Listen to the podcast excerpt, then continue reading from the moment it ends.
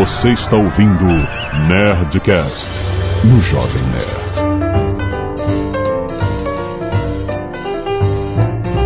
Landa, landa, landa, nerds! Aqui é Alexandre Antônio, Jovem Nerd, aprender a melhor coisa do universo. Aqui é o Atila e aprender a aprender foi o que mais me ajudou até hoje. Ó. Aqui é o Caio Gomes e aprender como fazer as coisas aprenderem é o que me deu um emprego. Como é que, como é, que é? Tá ficando difícil. Aqui é o André Souza, até hoje eu não aprendi a entender essas entradas desse pessoal. Aqui é o Azagal e eu vou te aprender.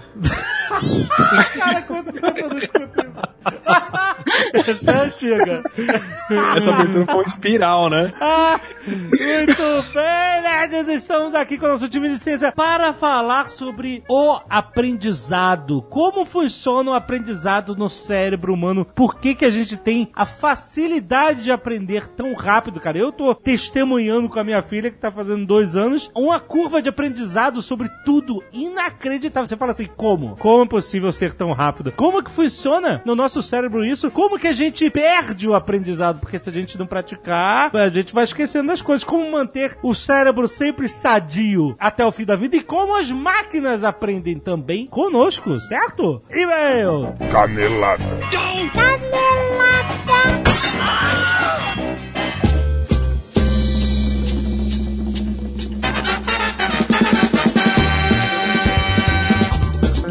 bem, acabamos para mais uma semana de mês de Caneladas Onda de Cast! Vamos. E hoje, Azaghal, nós estamos falando sobre aprendizado. Olha só que interessante. Nós vamos falar sobre computação cognitiva, rapaz, que esse é o futuro da computação. Esse é o nosso futuro, Azaghal. E nós vamos apresentar aqui uma prova de que a era cognitiva chegou. Trata-se do IBM Watson Azaghal. Olha só. O Watson já ficou famoso, derrotou os campeões de Jeopardy, que é Ó. aquele jogo de perguntas e respostas americanos. Na verdade, resposta se pergunta. Resposta é, você vê uma resposta, você tem que criar pergunta, o que torna a interpretação do que você tem que dizer pra ganhar mais difícil ainda. O fato é que essa demonstração foi muito maneira porque mostrou que o Watson conseguiu, sem estar conectado na internet, só com a base de dados que ele tinha dentro dele, conseguiu derrotar os caras que eram mega campeões de Jeopardy nos Estados Unidos. E mostrou que ele é eficaz em interpretar e aprender com os seus próprios erros. Quando ele errava, ele já aprendia. Opa, errei, não é essa parada, entendeu? Aham. E a IBM oferece a plataforma Watson de uma maneira única pelas APIs, Azagal, do Watson. Ou seja, você pode se utilizar da grande inteligência do Watson para seu aplicativo, para seu site, para qualquer coisa que você esteja desenvolvendo e precise de uma plataforma de computação cognitiva, rapaz. Certo. E você pode escolher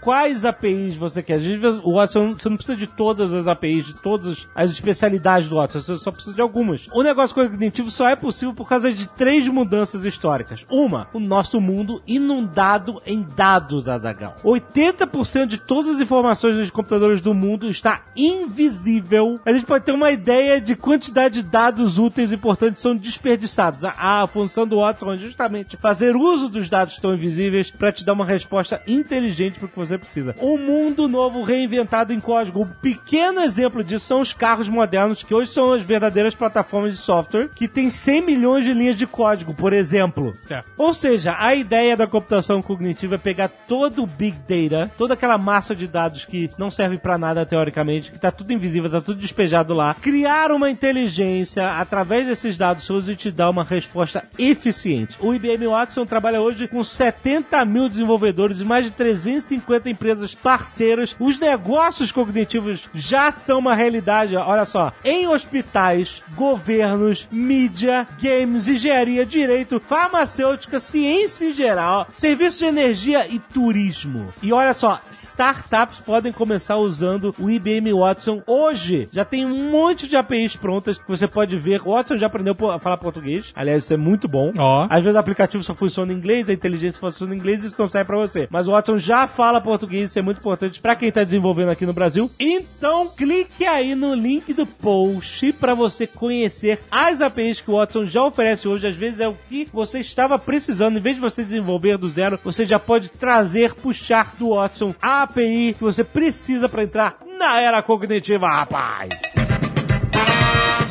E agora nós vamos falar dos nossos amigos da editora Intrínseca, que tem mais um livro aqui. O último livro da trilogia Comando Sul se chama Aceitação. Ó, Só aceita, Zagal. aceita. Aceita. Aceita. Normalmente esse é o último estágio, né, de tudo. Aceita. Ele conecta os dois livros anteriores, que se chamavam Aniquilação e Autoridade. E o terceiro é Aceitação, ou seja, aceita. Aceita. Ace- Aceita aniquilação, aceita autoridade. Com seus capítulos breves e acelerados, narrados da perspectiva dos personagens cruciais da saga. E o que acontece? Como é o último livro, hora de resolução de mistérios. Diferente de algumas séries que a gente via por aí, que não tinha mais resolução de mistério no Pois final. é, pois Não é? ou seja, nada que aconteceu antes do livro vai ser ignorado, vai ser menos profundo ou menos aterrorizante. Best-seller do New York Times, a trilogia Comando Sul, teve os direitos cinematográficos adquiridos pela Paramount Pictures. Ó, E a adaptação do primeiro livro, Aniquilação, tem já confirmado no elenco Tessa Thompson e Natalie Portman, Azaghal. Veja você. Olha aí. Lembrando que o primeiro livro, Aniquilação, também ganhou o Nebula Awards de 2015, que é um mega prêmio de ficção científica. E o autor já foi vencedor três vezes do World Fantasy Awards, indicado para os principais prêmios de ficção científica e terror nos Estados Unidos, como o Hugo, o Nebula e o prêmio Bram Stoker. A trilogia, lembrando, fala da área X, que está isolada do restante do mundo, lembra? A gente já falou. sim. Há décadas. Lembrando uma série que a gente conhecia. Muito bem. Sim. que não teve solução no final. E a natureza tomou pra si os últimos vestígios da presença humana. É uma trilogia que atinge tanto os amantes de ficção científica quanto os leitores que gostam de thrillers psicológicos, rapaz. Perfeitos pra fãs daquela série que. A gente tanto fala. Tem link aí no post pra você comprar o seu aceitação. Só aceita, rapaz. Aceita.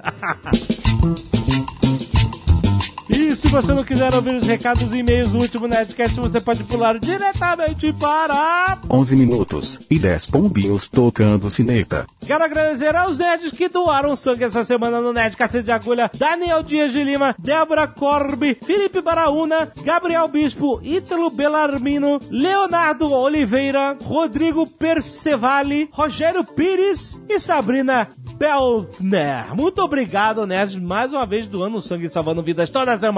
Tem a galera também que doa cabelos para ajudar quem precisa no Scalpo Solidário. A Carol Harkbart. O Eduardo Rodrigues, a Elisa Cássia, Gabriele, Cristine, Gaedit, Gaed, Gaed, Gaed, algo assim.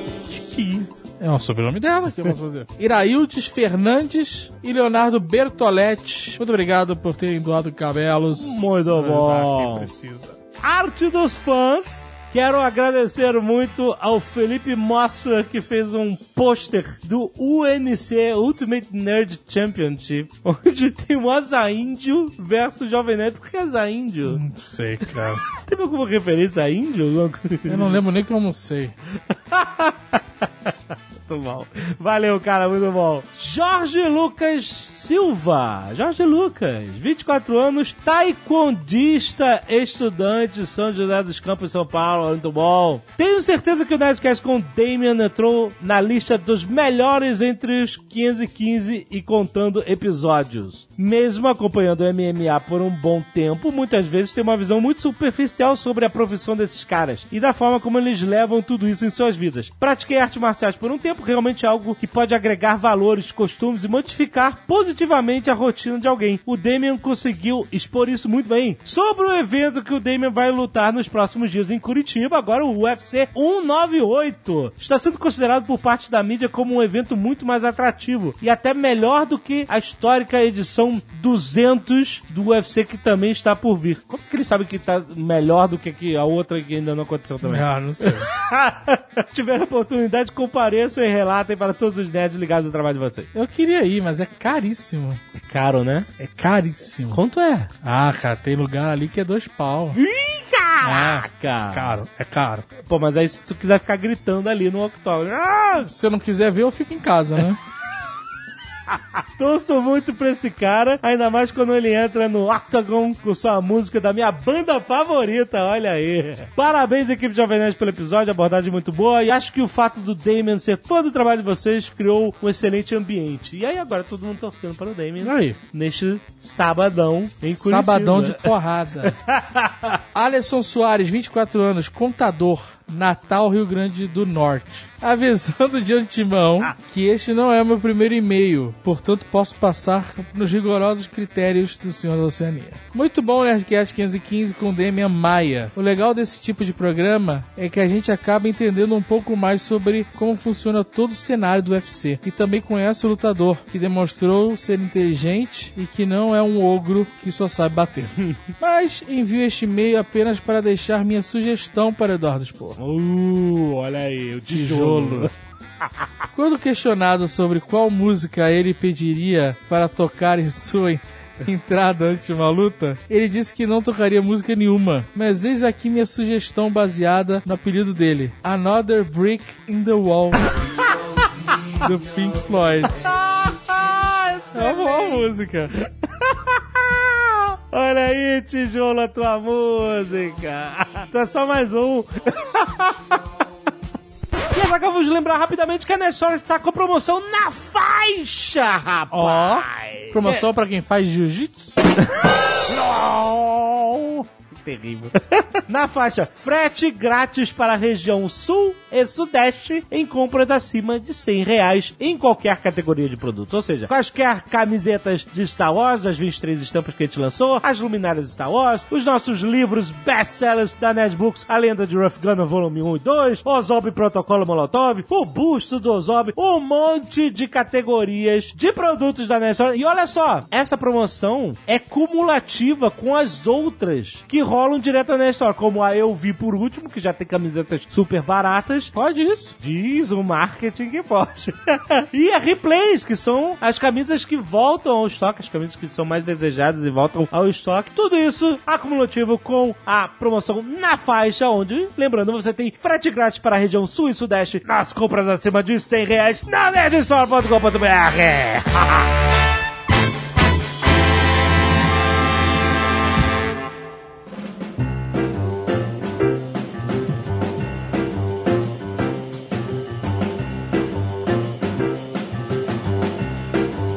André. Não vou falar minha fobia, desculpa, pode falar. As pessoas ficam, por que, que não falaram? Não falaram porque senão todo mundo ia ficar mandando a parada da fobia pra ele e encher o saco dele com isso. Então pelo menos só perguntem. A, a fobia do André se desperta com imagem. Não pode falar. Olha o Atila. Olha o Atila. Olha o pançudo do Atila.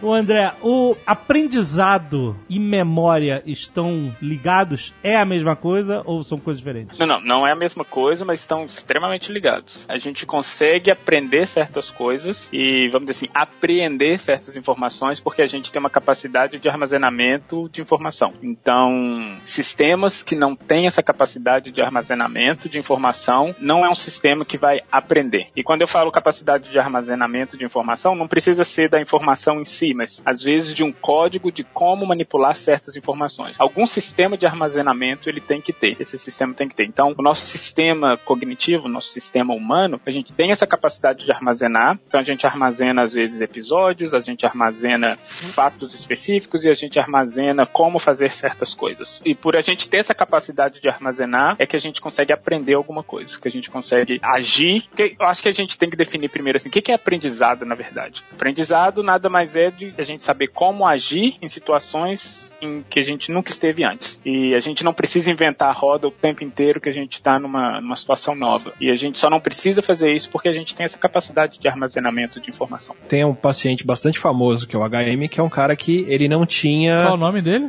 Qual o nome, paciente? A gente só HM. conhece o, o, o código do nome dele, que é- são as iniciais, HM. Certo. Pode ser, sei lá, Henry, Hen- Henry Mitchell, Henrique Marques, ou qualquer coisa assim. Mas a gente só sabe que é HM, o- os primeiros nomes dele. Henrique Martin. Henrique Martin. Isso. E, e ele não conseguia formar Ele não. Mas qual era o nome? Ele não sabe. Esse ele exatamente esse o ponto.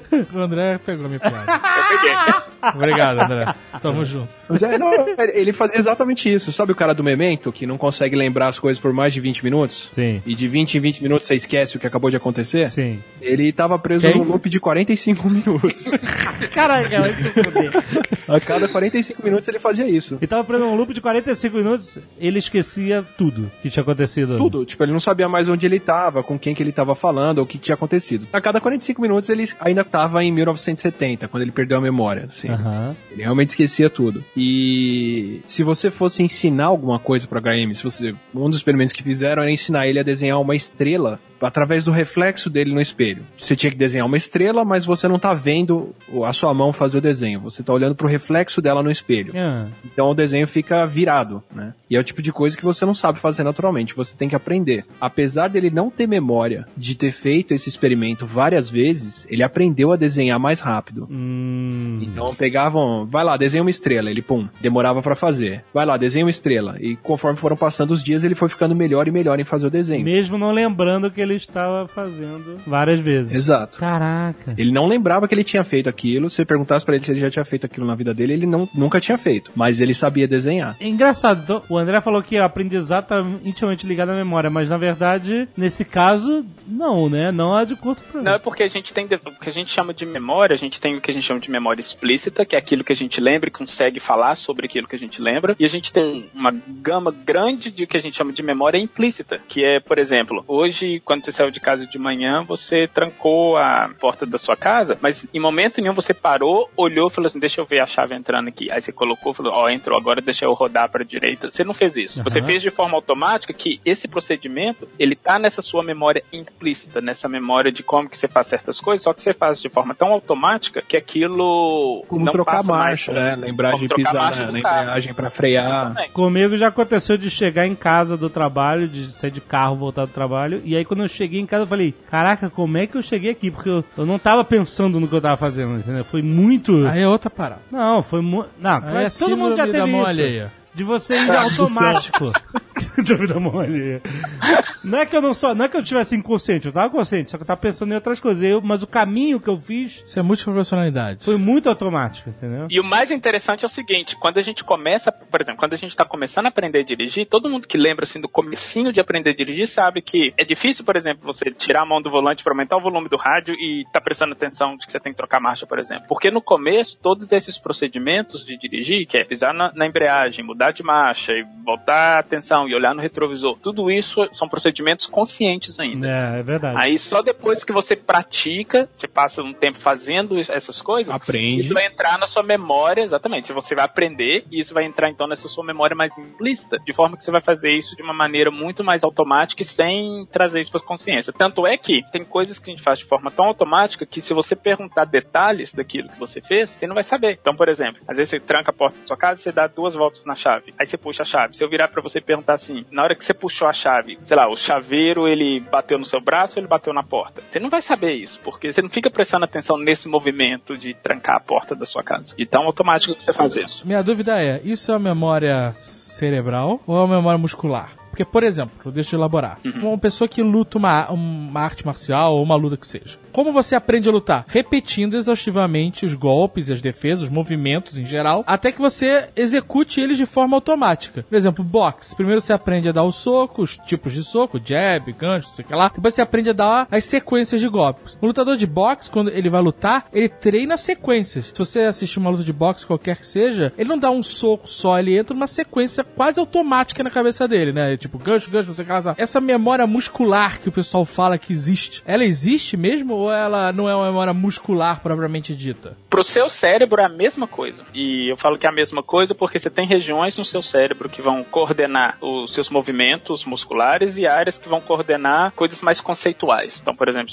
uma memória olfativa ou uma memória de umas férias que você passou. Mas em termos fisiológicos é a mesma coisa. Você tá tendo um neurônio mandando um choquinho pro outro neurônio e esse outro neurônio manda no choquinho por Então neurônio. memória muscular não existe, é bullshit. Não, não, ela existe, em termos fisiológicos ela existe, mas ela é um padrão de ativação no seu cérebro. E isso, olha que interessante, isso que você falou é o que causa o sotaque, por exemplo. Ah. Porque a gente tem uma memória muscular de quando a gente está aprendendo a falar. Então, por exemplo, a filha aí do Alexandre, ela está aprendendo a falar português. Então, ela está criando uma memória muscular de como mexer a boca para produzir certos sons. Peraí, mas ela fala também inglês, que ela vê vídeo no YouTube, e indiano. Verdade! O que ela mais fala é indiano, porque a gente não entende porra nenhuma. Os vídeos de ano são em inglês, com aquele sotaque de indiano. é, mas não é só o músculo da boca, mas o, o músculo das cordas vocais também, né? Exatamente. Aí, por exemplo, aí ela vai, ela tá treinando os músculos dela a produzir certos movimentos, para produzir certos sons, e isso vai criar o, o que a gente chama do sotaque do português. Aí quando daqui a 15 anos, quando ela for pra Índia, que ela tiver não, que cara. produzir que ela tiver que produzir sons de uma língua que não é a dela, ela vai ter uma memória muscular já pronta. Então, para ela criar uma outra memória vai ser um pouquinho mais difícil. E é da onde que sai o sotaque. Então, por isso que quando a gente tem que produzir um som em língua inglesa e a gente acha esse som difícil, não é porque a gente não entende, não tem o conceito do som. É porque a, a nossa memória muscular, ela já tá de um jeito muito entrincheirado. E é difícil pra gente mudar. Então, assim, basicamente o lutador de boxe, ele tá fazendo isso. A gente treina as nossas cordas vocais para falar uma certa língua da mesma forma que um, um boxeador treina para dar certos golpes e um pianista treina para fazer certos movimentos com o dedo, por exemplo, para tocar o piano. E mesmo aqueles caras que fazem conta mais rápido que a calculadora, sabe? Uhum. Ah, o cara consegue calcular uma multiplicação de dois números gigantes ou uma divisão gigante e fazer isso super rápido de cabeça, mesmo eles fazem isso porque eles decoraram pequenas contas e eles decompõem a conta grande nessas pequenas contas que eles decoraram. É como executar um combo, sabe? Exato, exato. Mas olha que interessante, a gente sabe tanto como que o cérebro funciona em termos de montar essas rotinas, que a gente consegue enganar o cérebro. Eu tenho uma sequência de uns números que eu posso mandar para vocês agora e eu posso pedir para vocês fazerem o cálculo assim bem rapidinho desses números. Ih, rapaz. E eu tenho certeza que 100% de vocês vão chegar na resposta errada primeiro. Ih. E isso pode ser pessoas altamente treinadas com Tá números. bom, vamos lá. Desafiou o Caio Gomes. Só vou dizer isso. Ele que gosta de Desafiou o Caio É Gomes. verdade, que ele gosta de fazer conta. Mas a ideia tem que ser o seguinte, tem que ser bem rapidinho. Tá, vai lá. Você tenta fazer primeiro de uma forma bem rapidinha. Ó, você que tá ouvindo vai aí no post e dá uma olhada que tem a parada lá, o enunciado lá no post. Mas só faz na hora que o André falar, vai. Então a ideia é a seguinte, você faz a conta bem rapidinho de cabeça e me fala qual que é a resposta. Mil Aí. mais 20 mais 30 mais mil mais 1030 mais mil mais 20. 4.070. Eu sei quanto é. Posso falar? Pode. 4.100? 4.100. Quem é o gênio agora? ah, toma essa, Caio Gomes. 4.100. 4.100. Eu passei por 4.050 na cabeça antes, não sei porquê. É, é. É, não, as pessoas passam por 4.050 e passam por 5.000. Porque elas fazem o seguinte, elas chegam e falam assim, olha, 1.000 mais 20, 1.020, 1.050, 2.50, 3.80, 4.80 mais 25. Fala 5.000. Porra. O último 100 elas compram mil, né? Exatamente, exatamente. Eu É. fiz a conta por coluna. Por coluna, né? Primeiro somou os mil. Exatamente, Depois exatamente. Eu somei, ó, 0, 10, pula 1, 1, 4, é isso? É isso aí. Se você fizer nessa estratégia, você chega na resposta certa. Se você somar por blocos, 1000 mais Eu 20 fui mais 30, bloco. 1050. Exatamente, você chega no 5000 primeiro. Hum. E isso porque a gente cria no nosso cérebro uma rotina de fazer esse tipo de conta. E o nosso cérebro fala o seguinte: se ele tá fazendo essa rotina desse lá do, do começo do bloco, essa última conta aqui vai ser essa mesma rotina. Aí ele faz isso automático, a pessoa chega no 5000. Aí depois, quando a pessoa faz por coluna, aí ela chega no 4100. Então, mas por causa dos, dos processos automáticos, né? É isso. Exatamente. E é só pra mostrar também que esses processos, a gente cria esses processos muito rápido na nossa cabeça. Uma vez eu vi uma matéria dizendo que é, lá na, na Ásia se estuda matemática muito com o ábaco, né? Que é aquela ferramenta que tem aquelas bolinhas, que você passa a bolinha pra lá, pra cá, pra cá, não sei o que, não sei o que. E aí o pessoal aprende a matemática, é diferente a forma de fazer contas do que nós aqui com nossos numerais e as nossas formulinhas, etc e tal. Aí o que acontece? Já fizeram um teste de pegar um cara, só que todo mundo só podia fazer conta de cabeça. O cara que aprende a maneira ocidental, que nem a gente, que é continha, número no papel, e o cara que aprende no ábaco, botando bolinha pra cá, bolinha pra cá, sem poder usar as ferramentas, ou seja, de cabeça. O cara do ábaco era mais rápido, concluiu-se a, pesquisa, porque ele raciocinava com o ábaco em mente, entendeu? Ele fazia a conta passando as bolinhas pra lá e pra cá na cabeça dele. E ele conseguia atingir os resultados mais rápidos do que as pessoas que faziam a conta de cabeça, só que do nosso jeito, entendeu? Isso é uma estratégia de aprendizagem bem utilizada, porque existe essa ideia de quando você está num, num domínio que é muito abstrato, a melhor forma de você aprender coisas nesse domínio é você trazer isso para um domínio mais físico e menos abstrato. Aham. Então a pessoa, quando ela fica imaginando esse instrumento, o abaco na cabeça dela, ela literalmente trazendo esse mundo abstrato da matemática para o mundo físico real e isso faz com que as associações que ela faça seja bem mais rápida. É como você contar no dedo. Por isso que a base que a gente conta é 10. Exato, Uhum. exatamente. Uhum. Isso quando eu descobri foi muito explosão de cabeça. Né? Todos os nossos números são decimais, assim, toda a nossa base de raciocínio, não toda, né? Porque a gente usa outras bases de raciocínio que não são decimais, tipo a hora, né? Os segundos, minutos, 60. Semana, que é sete. É, tal. semanas e tal, etc. Mas, na matemática em geral, a gente usa o decimal, pelo menos os nossos números, eles mudam a cada, né? Eles começam a se repetir apenas depois do número 10. É, a gente tem, ou seja, 10 números diferentes, né? Contando com zero. E a gente só tem isso porque a gente tem 10 dedos nas mãos. E as pessoas contavam, faziam contas assim com as mãos, e essa era a base de raciocínio. Ah, O Jovem Nerd já comprou um abaco pra Gisele? Não, mas é, seria interessante Eu acho fazer esse experimento. É, e a base 16, que é muito mais útil, a gente acha estranho ela, mas ela é muito mais fácil de fazer Por contas. que, que ela é mais útil? Os divisores dela por 4 fazem com que muitos números que apareçam, por 2 na verdade, sejam fáceis de se, de se calcular nela. Isso faz com que muitos números apareçam de maneira mais fácil E a nela. base 16 a gente usa pra contar os nossos bits, é isso? Isso, no computador a gente usa bastante base 16. 16, 32, 64, Ou 128. seja, o programador tem 16 dedos, é isso? É que conta o nozinho do dedo, né?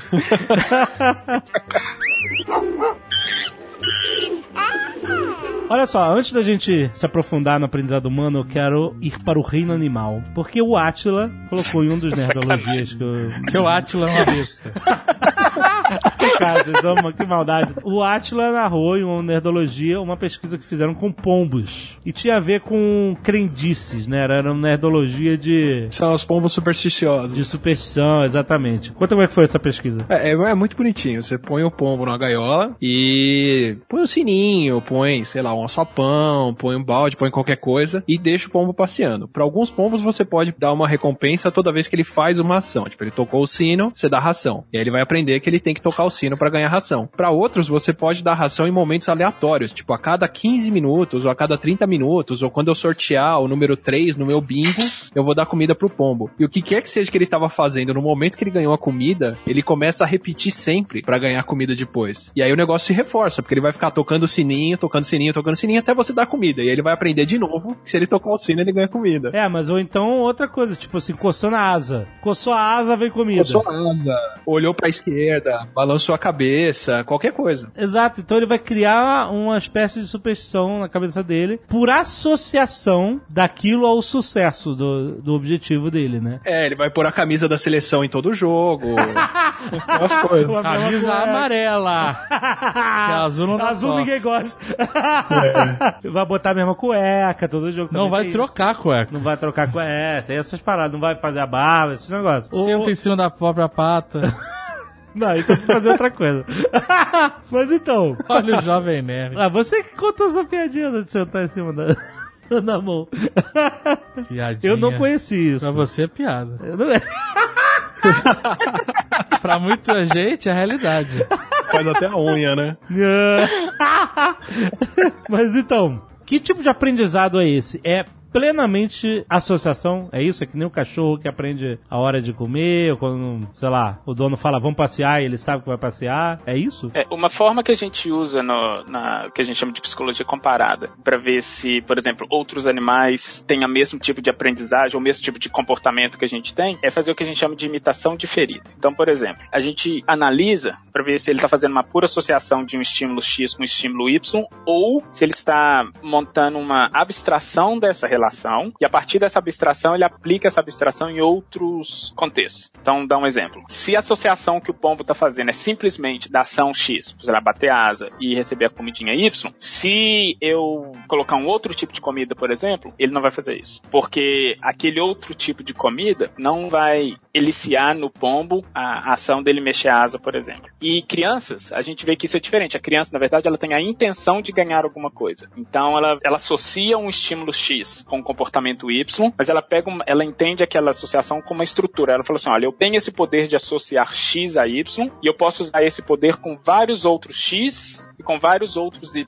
E é por isso que a gente chama que o a gente fala que o nosso aprendizado ele não é simplesmente uma associação, mas ele é sim uma abstração de poder de associação que a gente tem. Mas é diferente dos animais. Eles não têm isso. É diferente dos animais. Ou alguns têm. ou alguns animais. Na verdade, o reino primata você consegue ver um pouquinho de abstração entre algumas associações. No chimpanzé, por exemplo, o chimpanzé ele tem alguns tipos de associações que ele sai do limite de uma pura associação para um nível um pouquinho mais abstrato. Mas, por exemplo, quando fala pro cachorro, vamos passear, e o cachorro fica maluco, começa a andar pra tudo quanto é lado e tal, não sei o quê. Isso é pura associação desse som. Ele não compreende o significado. Ele tá associando o passear a esse som que sempre precede. É isso. Não é nada mais profundo que isso. E você quer ver uma coisa para mostrar que é uma pura associação disso? Senta na sua casa um dia e começa a conversar, sei lá, com o Azagal e fala assim: Azagal, vamos passear? Sem olhar pro cachorro. O cachorro vai ficar louco. Ele vai achar que você tá querendo passear com ele. É, é, com certeza, é verdade. Assim como eles ficam tristes quando a gente dá bronca por causa do tom de voz e não a bronca em si. Aham. Exatamente. Vira pro cachorro e fala assim: Você é a coisa mais fofa do mundo. Ele vai ficar com a carinha. Exatamente, é verdade. Essa coisa é coisa da generalização, que a gente falou bastante no episódio de linguística, que a gente é capaz de pegar uma série de sons e generalizar para outros conceitos. Os animais normalmente não têm essa capacidade. Então esse é aprendizado que o nosso cérebro permite. Os animais Aham. não têm isso. Então é, é realmente a mesma coisa que a gente falou lá. De quando o cachorro faz, tipo, xixi no banheiro quando você tá fora, aí quando tu chega em casa, o cachorro já tá com aquela cara de cu, de que fez merda. Ele sabe que ele fez merda, que vai tomar bronca. Fez merda não, fez xixi. É, sim. sabe que ele fez xixi no lugar errado. Ele sabe. Quem tem cachorro sabe essa cara. Tu olha pro cachorro, o que que tu fez? E ele já sabe que ele fez bosta. E aí, é, isso é um, um pouco mais, é um raciocínio um pouco mais profundo do que esse, de associar um som a uma ação? Você já deu bronca nele antes por causa disso? Porque pode ser, ele vai associar. Tipo, Uhum. ele vai saber que se você vê o xixi, você vai gritar com ele. É, exatamente. Sabe que vai tomar bronca que, é, que já tomou bronca antes, quando fez no lugar errado, sim. E a questão toda desse aprendizado dele ser um pouquinho diferente do nosso aprendizado humano é isso que o Caio falou, que é a questão da generalização. Você lembra quando passava no Chaves, que o professor Girafales falava assim com o Chaves, olha, você tem duas maçãs e ganha mais três, com quantas você fica? Aí ele fala assim, ah, eu sei essa com laranja, não sei com maçã.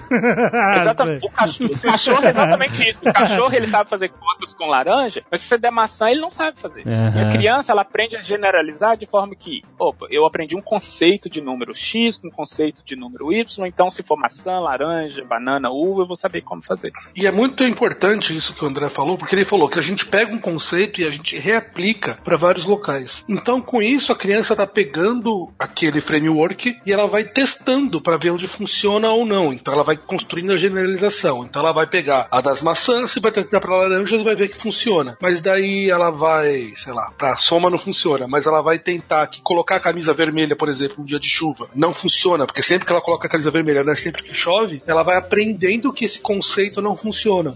Esse é o ponto essencial do que a gente fala que é o aprendizado. É você pegar um conceito e você ir treinando para ver em quais casos aquilo funciona ou não. Aplicar em outros domínios, exatamente. Você falou uma coisa sobre a abstração. Por exemplo, uma vez eu vi no Museu de História Natural um pote de argila. E eles eram fechados, eles só tinham um bico onde botavam algum tipo de substituto para uma rolha, sabe? E aí tava dizendo que os nossos seres humanos primitivos, eles colocavam água dentro desses vasilhames e eles enterravam isso. E isso é uma prova de um nível X de inteligência que já nos diferia muito mais de outros, qualquer outro tipo de ser vivo no planeta Terra. Ou seja, por quê? Porque ali o ser humano estava provando que ele tinha o raciocínio abstrato de saber que no futuro ele vai sentir sede e ele vai precisar de água, portanto ele vai armazenar para o futuro, entendeu? Um bicho não, o bicho ele bebe água, ok, tô bem, e aí, de repente ele só vai pensar em água quando ele ficar com sede de novo. Do ser humano não, podia estar saciado, eu falo assim, ok, tô saciado agora, mas depois eu vou sentir sede e eu já vou guardar água aqui perto de mim porque eu sei que eu vou precisar. Que a gente tem um conceito de amanhã, né? Exatamente. Tem um chimpanzé que deixou isso um pouco confuso. Ah. Ele sabia que toda vez que varriam a jaula dele é porque no dia seguinte ia ter visitação de turista. Então ele começou a juntar pedra. Toda vez que viam varrer a jaula dele, ele juntava cocô e pedra no canto da jaula. No dia seguinte, a hora que viesse a galera, ele tacar neles. Caraca, porque ele já sabia, já planejava pro futuro sabendo que ia rolar. Já planejava, varreram hoje, eu já escondo isso aqui pra não varrerem, porque amanhã a galera vai ver. Mas olha só, a gente não precisa, na verdade, em termos bem técnicos, a gente não precisa ter um conceito de amanhã para fazer esse tipo de associação. Eu posso simplesmente associar, olha, quando esse cara varre, o comportamento, a situação que é associada a esse varrer aqui é um tanto de gente mexendo o saco aqui nessa jaula, sem ter essa noção temporal, por exemplo. A noção temporal do ser humano, ela surge muito da nossa capacidade de manipular símbolos. O que faz a gente muito diferente dos outros animais, das outras espécies, é que a gente manipula símbolo. A gente pega, por exemplo, esse barulhinho que eu tô fazendo aqui com a minha boca e a gente faz várias outras coisas com ele. E inclusive falar sobre esse conceito de sequência de acontecimentos, que basicamente isso, a gente só tem essa noção de amanhã ou de ontem ou de tempo porque a gente consegue fazer manipulações com esses símbolos. E quando você faz uma pura associação desses símbolos, você não precisa necessariamente ter uma, uma noção de tempo. Você pode simplesmente fazer uma associação do tipo, olha, varreu minha jaulinha, apareceu um cambado de gente mexendo o saco aqui, eu vou jogar pedra. Sem ter necessariamente. Se ele começa a combinar esses símbolos, aí sim ele pode ter uma noção mais temporal, que é a noção que a gente tem. Tanto é que crianças, elas não têm muita noção temporal ainda. É, eu costumo falar isso nas palestras assim que eu dou, mas o pessoal xinga muito, mas assim, por exemplo, se você pegar um primata e uma criança antes de seis meses de idade, é a mesma coisa. Em termos de comportamento e de como age-se no, no ambiente, uma criança de antes de seis meses e um primata, eles são muito parecidos. Mas um primata de quanto tempo? Não, na mesma idade. Ah, tá, mesma idade. Da mesma idade, coloca um primata, acabou de nascer, e uma criança. Aí vai acompanhando os dois até seis meses de idade. Depois de seis meses, a criança começa a parecer mais com o ser humano e o primata continua sendo primata. Uhum. Mas até seis meses de idade, assim, o comportamento dos dois é, é- é muito parecido. Tem um episódio de Cosmos em que é explicado que o ser humano é uma máquina associativa. A gente realmente associa tudo, tudo, tudo, tudo que a gente vê é, ao nosso redor. E que isso foi muito bom, por um lado, porque a gente conseguiu se organizar em uma sociedade graças a isso, conseguiu a entender quando plantar para quando colher, né? Associando as estações do ano, etc. Aprender a navegar com as estrelas, né? Ou seja, a gente associa coisas e usa isso pro nosso bem evolução como sociedade. Agora, por outro lado, a gente também, por ser uma máquina associativa, a gente também faz associações erradas, como por exemplo, associar um cometa a uma catástrofe, né? Como aconteceu em um monte de civilizações diferentes que não tinham ligações umas com as outras, mas sempre um cometa no céu era sinal de alguma coisa catastrófica. Fome, guerra, morte, é, enfim. É, não precisa ir longe, a gente associa vestir a camisa do time à vitória do time. Exatamente. Mas como que a gente pode educar esse poder associativo que a gente tem? A gente tem como aprender a, a associar melhor as coisas? Que aí o Atila falou sobre o viés de confirmação, que às vezes uma superstição, ela é validada por um viés de confirmação. Ou seja, você fez a superstição, alguma coisa deu certo, aí você fala assim, putz, vou fazer de novo pra essa parada dar certo. Se você entrar no banheiro e der três descargas, a loira aparece. é, no seu caso você co- confirmou pro cara. Aí existe um conceito que é o conceito de aprendizado, que também está relacionado, que é o risco e o retorno. Quando a gente vai aprendendo as coisas, a gente vai colocando no nosso cérebro as coisas em categorias. A gente vai fazendo uma classificação do que a gente está aprendendo. E sempre que a gente faz classificação, você pode classificar a coisa corretamente, e você pode classificar a coisa de maneira errada, mas você também pode classificar um sinal como dar descarga três vezes e aparecer a loira, que é uma coisa falsa, como uma coisa verdadeira. Então você acha que dando descarga três vezes a loira vai aparecer, pra apesar de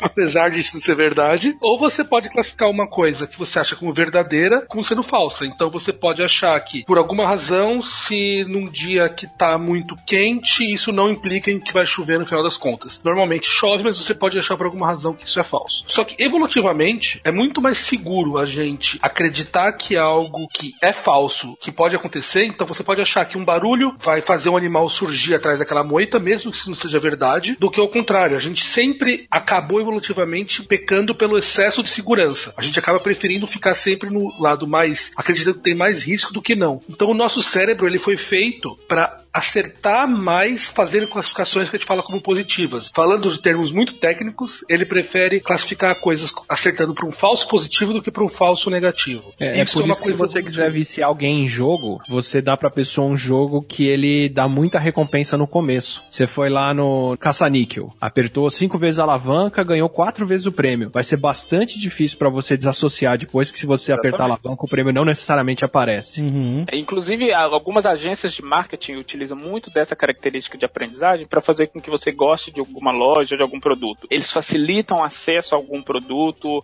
te fazem ser feliz nas suas primeiras interações dentro daquela loja, por exemplo, de forma que você vai fazer uma associação muito implícita e forte, positiva daquela loja, e para você desfazer essa associação é muito mais difícil. Na verdade, assim, a pergunta do Alexandre foi: tem como a gente pensar de um jeito mais correto? Na verdade, para o nosso cérebro, é como se ele estivesse falando assim: olha, eu prefiro que você tenha esses pensamentos errados de vez em quando, essas, essas- esses rituais, do que se eu tentar corrigir isso, eu acabo perdendo o que é válido também.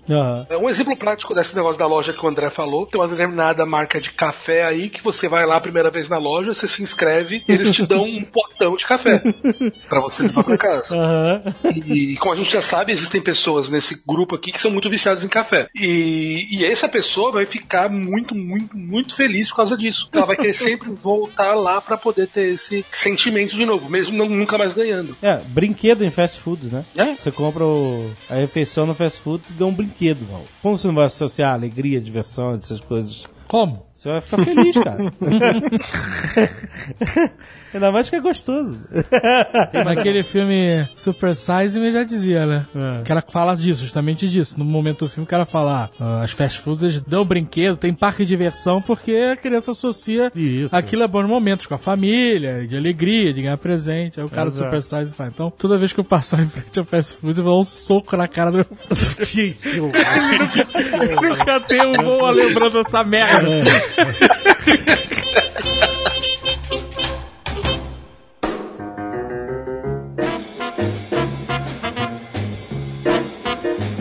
Vamos falar do aprendizado das crianças. Que criança é uma esponja, né, cara? Aprende tudo. Eles até falam que até os 7 anos de idade é a parte vital para o desenvolvimento da personalidade, né? Tudo que acontecer até os 7 anos de idade vai fazer parte de quem essa criança vai se tornar quando é adulta, né? Se ela foi muito amada, ou se ela foi mimada, ou se ela sofreu rejeição, enfim, isso vai se tornar parte daquela pessoa. Como é que funciona o aprendizado no cérebro fresco? Para um monte de coisa a gente tem o período crítico, né? Que é um, um período em que o cérebro está mais propenso a absorver aquele estímulo e aprender com aquilo, e depois de um tempo esse, essa plasticidade ela meio que fecha, ela para. Então você tem fases críticas da vida em que você pode aprender com mais facilidade algumas coisas ou nunca aprender, né? Línguas. Se você ensinar qualquer língua para criança, ela vai aprender qualquer língua do planeta Terra. Não tem nenhuma limitação intelectual ao aprendizado de línguas, nem a falar aquelas línguas como você falou, né? A boca e as cordas vocais vão se adaptar aos sons que ela vai estar acostumada a ouvir. É, uma Snapchat, coisa que- eu acho que a fase crítica é aos 30 anos.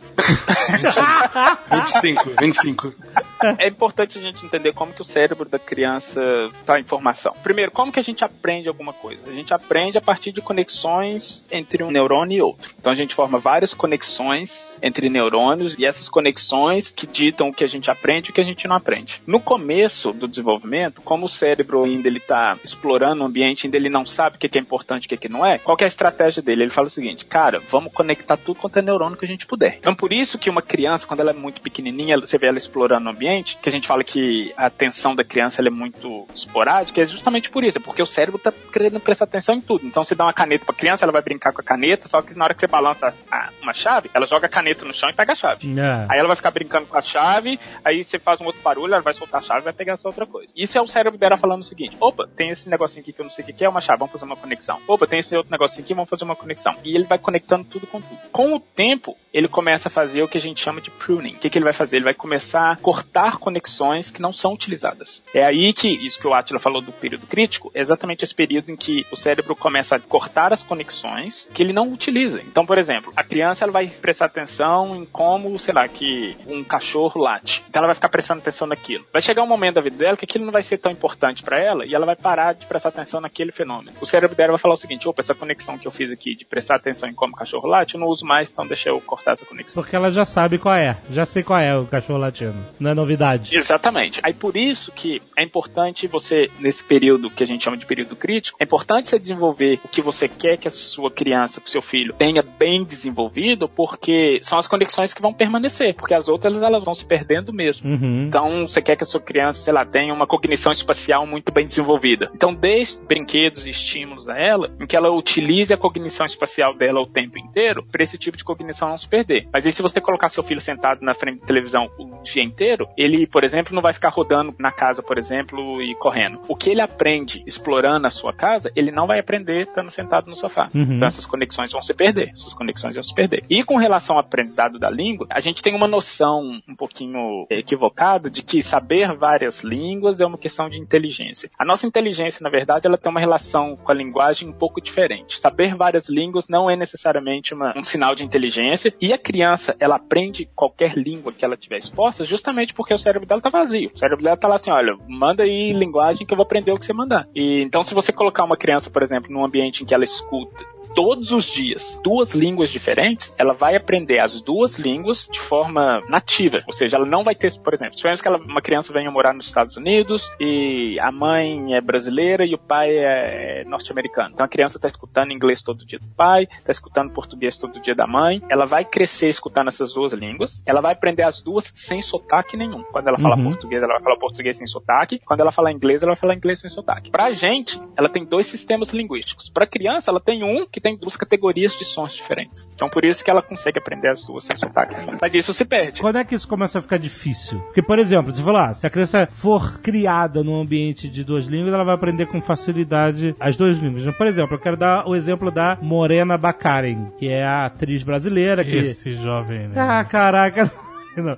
Tava, dá até Do, do Homeland, do. Deadpool, sabe? A Morena Bacari. Ela é brasileira e ela fala inglês, sem sotaque nenhum, fala português, sem sotaque nenhum. Mas ela foi morar nos Estados Unidos com 11 anos, entendeu? Já teoricamente, você fala, puta, 11 anos ela vai falar com sotaque. Não fala com sotaque, fala perfeito. Quando é que isso começa a ficar difícil? Você fala assim, ah, a partir dessa idade você vai ter sotaque pro resto da vida. Ou depende? Ele, ele depende, ele não é uma coisa determinística que depende só do seu cérebro, ele depende da sua experiência. Então, por exemplo, se antes dos 11 anos de idade você teve uma experiência X com a língua portuguesa, mas dos 11 anos, quando você chegou nos Estados Unidos com 11 anos, você teve uma experiência muito forte, tipo, você teve uma exposição muito mais exaustiva ao inglês do que você teve com português nesses 11 anos, o seu cérebro ele é muito plástico. E até os 11 anos ele ainda é um cérebro muito plástico, ele vai se adaptar a essa, essa situação nova. Uhum. Se ela tivesse chegado aqui, sei lá, com 16 anos de idade, talvez nem tanto. Aqui você diz Estados Unidos porque você está nos Estados Unidos, é isso. Ah, isso, isso. Então você não tem essa plasticidade, na verdade, ela não é uma coisa determinística do tipo, olha, gente, passou de. Sim. de Claro, de depende de cada caso. Sete anos, não tem como. E ela varia também. Você tem uma plasticidade, você tem um período crítico para fonologia, você tem um período crítico para gramática, você tem um período crítico para morfologia, e isso tudo varia também. Mas por que que fica difícil? Por que quando a gente fica mais velho fica mais difícil? Por vários motivos. Um deles é aquela questão da memória motora, que eu falei. Eu acho que eu dei esse exemplo no primeiro Nerdcast que eu participei. Imagina um gramado e que você quer chegar de um ponto A ao ponto B. Aí você fica andando do ponto A ao ponto B tanto que vai criar um caminho ali naquele gramado que não vai ter grama mais naquele caminho. Uhum. Então aquilo já é um caminho entrincheirado. Você já tem um caminho certo de como chegar no A do A ao B. Então se alguma outra pessoa chegar nesse gramado, ela não vai nem precisar parar pra pensar como que ela chega do ponto A ao ponto B. Ela vai passar naquele espacinho que você deixou lá marcado. E em algum momento, se você virar pra ela e falar assim, olha, você não pode passar aqui mais. Se você passar aqui agora é proibido. Você vai ter que começar a passar por um outro caminho. Só que isso não é tão natural mais pra você, porque você acostumou a passar nesse caminho específico de A pra B. Então você vai ter que traçar um outro caminho e de acordo com que a gente vai ficando mais velho, o nosso cérebro já criou uma rotina, então pra ele trocar essa rotina é muito mais difícil. É literalmente é é perder um hábito. E perder hábito é muito difícil. Esse é um ponto. E o segundo ponto, a gente tem limitações de memória, que a gente precisa de memória, a gente precisa de uma memória fonológica, por exemplo, para aprender a falar algumas coisas. E a gente tem uma limitação de memória com a idade. Por exemplo, depois dos 30 anos de idade, é extremamente difícil você aprender uma língua estrangeira de, e, e aprender essa língua de e Eu ficar sei. muito proficiente nessa língua. É muito sei. Difícil, porque a limitação de memória que você tem é muito grande. Muito grande. E fora que você tem 30 anos de uma rotina linguística muito específica. E você tá simplesmente virando pro seu cérebro falando assim, olha, tá vendo esse som que você produz que é Ah, não é assim mais que você produz, tem que fazer ah, que é um, um som que você nunca produziu antes na vida. E pro seu cérebro isso é mais difícil. Agora, outras paradas. Por exemplo, a minha filha, que eu vi já, ela gostava de abrir o armário ali da, do meu quarto do computador, que tem um monte de peças de computador, um monte de caixa, coisas de. E eu não queria que ela mexesse ali. Aí tava eu, a Agatha e ela. Aí o que aconteceu? Ela abriu, aí a Agatha foi e fechou a porta do. É um armário baixo, né? Então ela tinha acesso à maçaneta. A cômoda. É cômodo, exato. Aí o que aconteceu? A minha esposa botou a mão na cômoda, ela ia lá no puxador, fazia força, só que não ia porque a minha esposa tava com a mão na porta da parada, né?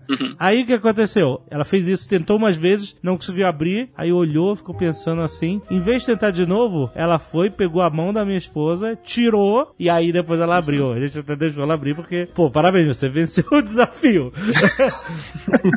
Mas foi muito rápido esse aprendizado. Ela não. você Entendeu? Foi só uma observação simples. Crianças, eles são pequenos cientistas. Isso que o Caio tinha falado antes de ficar testando teorias é o que criança faz o tempo inteiro. Aham. E ela provavelmente percebeu que duas coisas não ocupam o mesmo lugar no espaço por várias outras coisas que ela viu na vida dela. Então, no momento que ela tá puxando, ela tá lá no puxador da gaveta. Ela falou assim: opa, isso aqui não se tá movendo porque tem uma coisa bem aqui na frente interceptando esse movimento. Então, deixa eu tirar essa coisa primeiro. É, é. E esse tipo de associação que criança faz, geralmente a partir dos dois anos, dois anos e meio, é muito rápido. Elas fazem associações rápidas, elas, elas veem uma coisa assim, uma ou duas vezes no máximo, e já conseguem generalizar aquilo para outras situações. Agora tem outra situação, por exemplo, quando ela era bem pequenininha, ela, ela nem andava ainda, só engatinhava. Ela começou a se interessar pelas tomadas, né? Aí as tomadas lá de casa todas tinham proteção, mas mesmo assim eu não queria que ela mexesse na tomada porque, né, vai saber uh, os ambientes que ela vai estar, enfim. Eu queria que ela associasse a tomada a perigo, certo? Por isso que protetor de tomada pra mim ele tinha que deixar passar um pouquinho de corrente só. Só um pouquinho. Então, mas olha só, todo mundo fala, ah, é só deixar teu filho tomar o primeiro choque, ele nunca mais mete no dedo. Mas eu não queria deixar aí, nem isso, né? Então o que aconteceu? Caraca, cara, eu vi uns protetores de tomada com cara de ursinho, você acredita? Bem encostar aqui, né? Como é que pode, cara, ser tão retardado a esse ponto? Fazer um protetor de. Caraca, cara, com cara de ursinho, cara. Putz. Adultos fizeram isso. Assim, no melhor dos cenários, a criança Putz. vai associar que ursinho é ruim. Assim, não tem como sair ganhando. Putz, acabei de pensar, ô Atila, fazer um que passa pouca corrente e botar cara de doce nele, né? Tá? Você já Solução tá ensinando ligeira. muita coisa junto. Mas não, mete aqueles protetores é, é que o negócio não consegue nem meter o dedo, eu não sei, o negócio não era atrativo, enfim. Mas o que aconteceu? Eu não queria que ela chegasse nem perto da tomada, entendeu? E aí foi o primeiro não que eu falei pra ela. Eu lembro até hoje. Ela tava indo, eu falei, não. E ela nunca tinha ouvido um não. E ela parou, parou e olhou pra mim, assim, tipo assim, o que foi isso? Isso é uma coisa diferente. Como é que eu procedo agora? né? e aí, toda vez que eu falava não, não, ela parava. Ela ia meter a mão na tomada, eu não, e aí ela parava. E aí hoje, ela simplesmente ignora as tomadas. A tomada tá lá e ela simplesmente não. Whatever. Ah, ainda bem que ela não ignora o não. Não, às vezes ela ignora. Mas então, mas é engraçado, foi outra coisa que ela aprendeu. Ela nunca tomou um choque, ela nunca mexeu na tomada direita porque eu nunca deixei. E você tem que pensar também o seguinte, Ah. para uma criança da idade dela, a tomada ela fica, ela vai ficando um pouco interessante. Então por isso que eu costumo falar assim, ah, pai ou mãe que tem medo da criança encostar na tomada, eu falo, gente, esse interesse pela tomada, ele vai passar. Então se ela encostar lá e tomar um choque, por exemplo, um choquinho quando ela tá pequena, não vai ser aquilo que vai fazer com que ela não Ah. encoste mais na tomada. Aham. Vai passar um tempo da vida dela que ela simplesmente ela vai ver um brinquedinho com luzinha mexendo e uma tomada. Você acha que ela vai querer o quê? Ela vai no brinquedinho com a luzinha. O, o meu passou Agora, com uma chave de carro e uma tomada. Como é que você meteu a chave na tomada? Caraca, cara. Grande cientista Átila. Meu passou, Exatamente, né? o meu passou com uma caneta Bic, um grampo e uma suspensão. Ah, não, isso é você fazendo merda.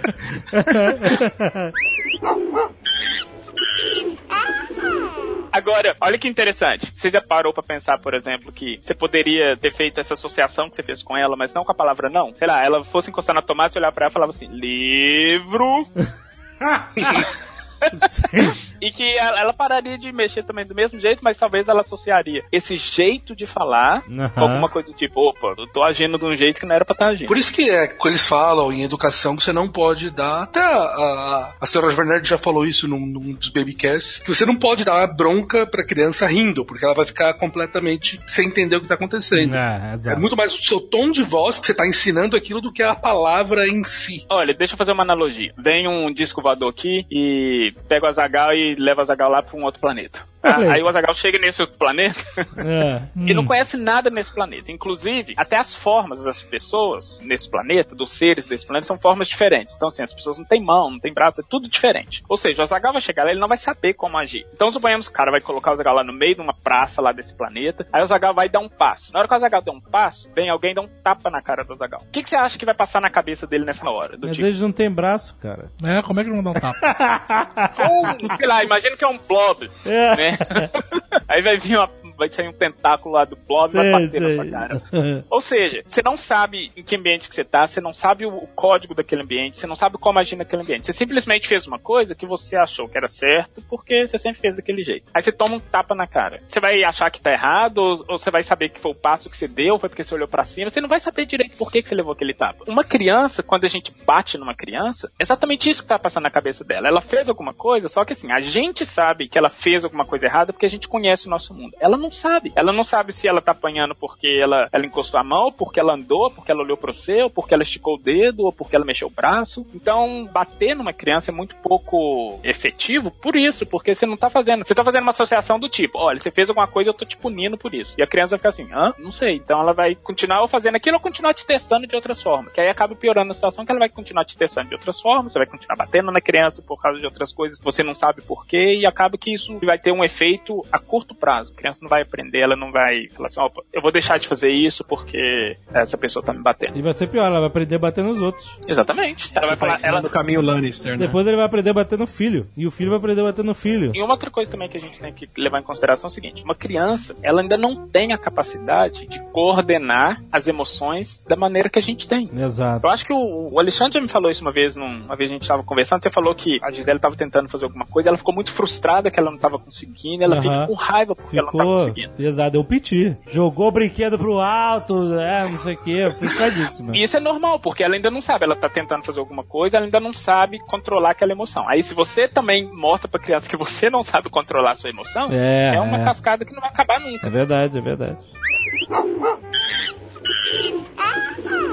Uma coisa importante, e a gente como adulto tem que entender, a criança não sabe controlar as emoções que nem a gente, às vezes ela é inundada de um monte de emoções ao mesmo tempo e ela absolutamente não, não sabe lidar com aquilo, é como se fosse aquele... É, pra apertar os botões do painel, né? É, todo mundo apertou os botões ao mesmo tempo, sabe? Exatamente. É uma uma zona. E outra coisa que a gente às vezes não consegue entender: a criança, até certa idade, eu vi isso em outra pesquisa, não tem a noção de tempo que a gente tem. Não. E era uma pesquisa muito simples. O cara chegava, botava um cookie no prato e falava assim: olha, um cookie, um chi- uma bala, qualquer coisa assim. Olha, você pode comer esse cookie agora, ou você pode esperar 10 minutos e eu vou te dar dois cookies. Dois. E aí, até certa idade, a criança não sabe o que é 10 minutos. 10 minutos e a eternidade é a mesma coisa. Então ela pega a recompensa imediata. Agora, as crianças mais velhas, ah, porra, 10 minutos eu vou ganhar dois? Eu espero. É como o cachorro, ele fica super feliz que você voltou, não importa o tempo que você ficou fora, porque 10 minutos, 2 horas, 5 dias é a mesma É, coisa. Parece que tu ficou um ano fora, exatamente. Foi só lá embaixo jogar o lixo.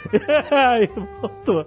legal desse experimento que tem no YouTube tem um vídeo bacana do marshmallow com esse teste. E tem uma menininha que eles colocam a menininha sentada, aí o pesquisador coloca o marshmallow e começa a explicar. Enquanto ele tá explicando, ela pede e come. exatamente. Nem esperar a explicação. Eles, Nem eles esperou. têm. Tem um cara do meu time aqui que fez isso com o filho dele. E é engraçado você ver como ele foi, a reação da criança, como ela vai indo. É bem interessante você mesmo observar o vídeo pra ver todos os processos de pensamento dela. É, uma coisa que a gente tem que aprender, eu que tô aprendendo como pai, assim, é entender. A criança não é igual a, não é a versão pequena do adulto. Ela é uma pessoa em desenvolvimento e ela não tem certas. Uma versão beta ainda. Mas é, são beta, exatamente. A gente tem que saber lidar com a versão beta, porque às vezes o adulto não tem paciência. Espera, espera um pouco, o moleque não sabe esperar, ele não tem esse conceito. Entendeu? Não- entendeu? Então a gente tem que saber circundar essas coisas e ler bastante sobre isso pra poder não perder a paciência. com- E outra coisa, a nossa cognição ela, ela tá preparada para pegar esses rewards na hora. A nossa cognição ela não é naturalmente preparada para saber esperar. Esse é o primeiro ponto, porque esse tipo de tarefa ele acontece com adulto. Então, por exemplo, você ganha é, é o famoso o cara entra em dívida de cartão de crédito, justamente porque se ele tivesse 3 anos de idade, ele ia comer o marshmallow na hora que você deu o marshmallow para ele. Uhum. Porque assim, você pode simplesmente esperar daqui a um ano você comprar o carro que você quer, mas aí você tem que juntar esse dinheiro, ou seja, a gratificação você vai ter só no futuro, ou você pode pegar um empréstimo agora e ter o carro agora e pagar juros em cima desse empréstimo porque você não quis esperar, ou, ou talvez não pôde esperar, essa gratificação que você tem no futuro. Exato. E é difícil. Por que, que você acha que a gente não consegue fazer economia de uma forma muito fácil e tranquila? Porque a nossa cabeça a gente não tá preparado para isso. E a criança muito menos. A criança Exato. Por isso que a Amazon desenvolveu aquele botão compre com um clique, né? É, exato. É isso aí. Você não tem que ter dois pensamentos a respeito. Compre. É, é que nem o negócio, eu acho, acho que foi o Atila que falou isso na antologia, sobre sacanear o eu do futuro. É tipo assim, eu posso comer um sundae maravilhoso com marshmallow e calda de chocolate caindo por cima e tal, não sei o quê. Agora e tem essa recompensa imediata de açúcar e gordura. Hum, que delícia. e eu posso sacanear o Alexandre do futuro, que vai ter que processar essa merda, essa gordura toda lá dentro e vai continuar engordando, entendeu? É, ou eu posso ter o sacrifício agora de não ter recompensa nenhuma pra poder ajudar o Alexandre do futuro que vai emagrecer, né? Então, é muito difícil isso. A recompensa imediata é sempre... no futuro se vira, ele, ele entrega o job, ele, ele estuda, ele arruma um tempo pra dormir. Eu quero agora é ver Game of Thrones até morrer, né? é muito difícil. Foda-se do Alexandre do futuro. É, é muito fácil dizer foda-se o eu do futuro. Porque não é agora, entendeu? Que você vai se fuder. Agora você vai se dar bem. Você vai se fuder depois, aí foda-se, entendeu? Mas vai- o foda é que chega. Então, assim, é difícil você educar até o adulto, né, sobre isso, né? Sobre você es- saber esperar a recompensa por um bem maior. Ou seja, economizando dinheiro pra comprar um carro, que seja uma viagem, ou seja, assim, evitando comer gordura e açúcar pra você não engordar. O que, que você prefere? Guardar dinheiro na conta agora e ter isso no futuro? Ou comprar um bilhete de loteria e sair sonhando com o que você vai fazer com o dinheiro? É, mas acho que não é nem questão de bilhete de loteria. É, existe um comportamento bem padrão é, no Brasil, não de todo mundo, mas é um comportamento de viver somente o agora. Uma galera que não tem uma perspectiva de futuro e tal, por questões de governo, de sociedade, de convívio, de tudo mais, né, de oportunidade. E a pessoa vive o presente. Ela não se importa em nada com o que vai acontecer no futuro. Ela não planeja. Se entrar o dinheiro hoje, sai o dinheiro hoje, entendeu? Né? E pronto, né? E o cara não tá nem pensando em sabotar porra nenhuma. Ele não considera nem que vai existir futuro. Isso é sinistro, né? É, não, não- nem, nem entra na, na cabeça o futuro. Existe uma forma de você aprender a pensar dessa forma ou Existe, ó, vergonha na cara. vergonha na cara é o nome? A gente tem que a gente tem que criar estratégias pro nosso cérebro. A gente tem que enganar o nosso cérebro. Isso que o Atila falou do botãozinho lá de um clique, isso é a estratégia que a Amazon faz, então você tem que fazer o contrário. Você tem que dificultar o seu acesso a certas coisas. Então, por exemplo, se você é Congela tipo o pessoa cartão de crédito. Exatamente, faz isso, esconde o cartão de crédito. Entrega o cartão de crédito pro amigo e fala assim aqui, ó, fica esse cartão de crédito três meses aí, não deixa eu pegar essa informação desse cartão. tipo apagar o Facebook do celular, né? Tipo, apagar o Facebook do celular, exatamente. A estratégia é a mesma. Eu descobri uma maneira de usar Facebook do celular mesmo apagando. Ah, não. Caraca. se você vai no. Olha só, se você tiver com. Quem sabota o sabotador, né? Eu nem sei porque eu acesso essa merda de Facebook, cara. Olha só. O cara apagou e ele mesmo voltou. Eu- mas eu não sei porque eu faço isso, cara. É um comportamento escroto isso. Mas ó, eu, eu não, não instalei de volta, não. Ah, ah, Mas eu vou no, no Messenger do Facebook, aí eu vou lá, view profile. Aí eu vejo o profile de qualquer um dos contatos. Só que o profile abre um browser com o Facebook, aí você navega pelo Facebook. Que pariu, caraca. Assim, assim, em termos técnicos, tá, é- é- são assim, são dois, três cliques a mais do que simplesmente clicar no aplicativo, mas É, exato. é uma tentativa. Tá... Ele tá mais afastado. Mas. Exatamente. é. Agora, é interessante que com criança é exatamente a mesma coisa que a gente tem que fazer. Então, se você não quer que sua filha tenha um certo tipo de comportamento, você não tem que virar pra ela com dois anos de idade e falar assim, Gisele, deixa eu vai te falar, você não pode fazer isso agora, porque isso aqui no futuro vai ser não sei o que, não sei o que. Que ela vai olhar pra sua cara e falar assim, não. Você tem que dificultar que ela age de alguma forma. Ou, ou modificando o ambiente, ou fazendo alguma coisa que você dificulte a ação dela de alguma forma. Então, em termos técnicos, o, protetor de tomada, ele funciona em certa medida justamente por isso, porque ele dificulta o acesso àquela tomada. Então você tem que dificultar o acesso da sua filha a, a coisas que você não quer que ela faça, porque aquilo vai criar um- uma associação na cabeça dela, vai criar um entrincheiramento de que, olha, esse tipo de comportamento não se automatizou na minha cabeça. Aham. Um exemplo simples, alimentação. Você ficar dando doce pra criança o tempo inteiro, o tempo inteiro, o tempo inteiro, ela vai criar uma associação e essa associação ela vai ser até mesmo biológica de que quando ela quiser se sentir bem, ela tem que ter aquele tipo de doce. Eu acho que os pais não devem dar doce. Pro... Eu acho que não deve dar doce nenhum. Ah, eu, Eu não, também acho que não. Só os padrinhos. É, pois é, isso que acontece. A gente não dá, mas eu tinha com o quadrinho. O padrinho, ele tem essa função. Estragar.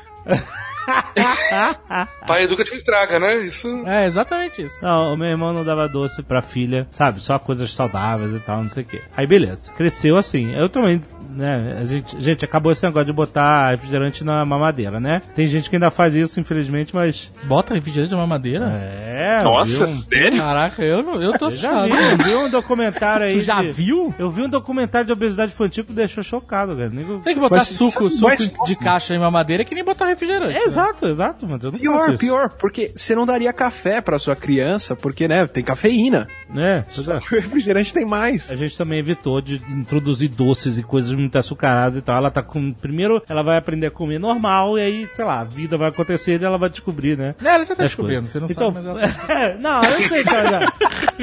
ok. Mas então, o meu irmão não dava também nada naquele, naquele esquema de, né, deixa aí naturalmente, porque ela vai aprender a comer frutas, essas coisas e tal. Depois ela, ela rolar. Aí o que aconteceu? Certo dia, numa festa infantil de algum Nossa. amiguinho, ela aparece na frente deles com as duas mãos lotadas de brigadeiro e as bochechas lotadas de brigadeiro.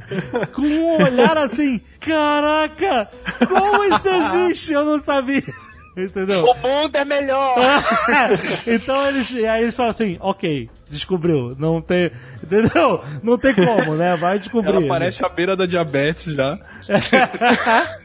Mas o problema é o seguinte, se você começar a fazer isso, introduzir isso por vontade própria desde o início, a criança não vai querer saber de outra coisa, né? Porque a gente não quer saber de outra coisa, né? A gente adora gordura, adora açúcar, adora sódio, essas coisas, né? Então, foi o que a gente fez, a gente tentou educar o paladar dela a coisas naturais, primeiro do que, sabe, do que as bombas de açúcar que vão vir. E a gente sabe que vão vir. E até pro organismo acostumar com essas comidas que são mais saudáveis, pra ela não ter a necessidade biológica da ingestão desses outros alimentos. Exato, É isso- exato. isso eu penso. tem um, uns, uns programas aí que a senhora de Nerd gosta de ver, tipo, meu filho come mal, um negócio assim. E aí a mulher tava desesperada, ah, meu filho, ele não aprende a comer legume, não aprende a comer verdura, não, não quer comer nada, só quer comer doce, biscoito e sei lá o que. Aí a, a pessoa, sempre tem uma pessoa lá que orienta a família, né? A pessoa foi lá, viu no armário da cozinha, o armário baixo da cozinha, qual, o único que o, o moleque tinha acesso, né? Que ele era baixinho, ele era cheio de biscoito, de não sei o que, no armário que o moleque tem acesso. O que, que você acha que, como é que você acha que ele aprendeu a comer tanto biscoito? É, ele vai, vai fuçar a gaveta de verdura na geladeira. Vai fuçar? Não vai, exatamente.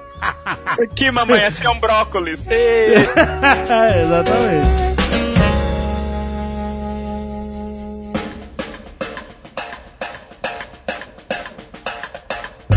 Quero falar sobre aprendizado social. Eu vi uma outra pesquisa, que eu não sei a validade científica da pesquisa, mas foi, foi filmada e eu vi na internet, etc. Tá na internet, tá bom. Só na internet é verdade. É verdade. Mas então, é o seguinte: não sei se vocês viram, era, era um consultório onde só uma pessoa não estava sabendo do que estava rolando a pesquisa. Então tinha um monte de gente esperando, era sala de espera de algum tipo de consultório. E aí o que acontecia? A pessoa chegou lá, estava com alguma consulta marcada, e aí tocavam tipo um alarmezinho, um sino, uma- um negócio, pé, sabe? E aí quando tocava essa parada, todo mundo na sala de espera se levantava, ficava alguns segundos em pé e sentava. Aí a pessoa. Olha aí, lá vai ele. do Isso é negócio social.